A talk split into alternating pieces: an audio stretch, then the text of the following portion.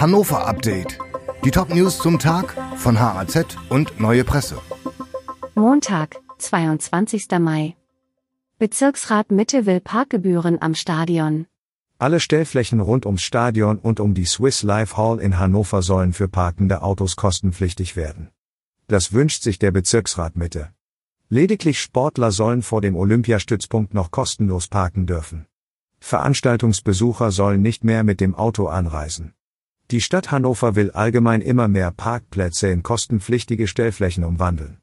Nicht nur um mehr Einnahmen zu erzielen, sondern auch um die Verkehrswende voranzutreiben. Jetzt muss die Stadt eine Entscheidung treffen. Straßenstrich in Hannover wird kleiner. Auf die Prostituierten vom Straßenstrich in Hannover und ihre Freier kommen Veränderungen zu. Der Innenstadtbereich, in dem die Frauen öffentlich ihre Dienste anbieten dürfen, wird deutlich kleiner.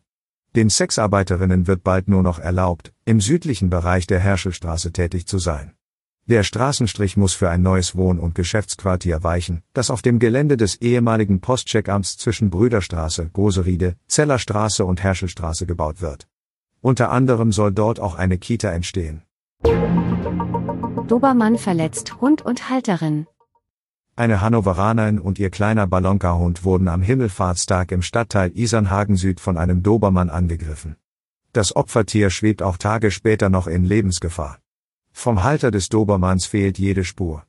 Der etwa 60-jährige Mann sei nach dem Angriff wütend davongezogen und habe sie sogar noch beschimpft, sagt die geschädigte Halterin. Die Versorgungskosten für den Hund an der Tierärztlichen Hochschule Hannover summieren sich bereits auf 11.000 Euro. Verkehrsführung auf dem Messeschnellweg ändert sich diese Woche. Autofahrerinnen und Autofahrer sollten in der kommenden Woche auf dem Messeschnellweg besonders vorsichtig fahren.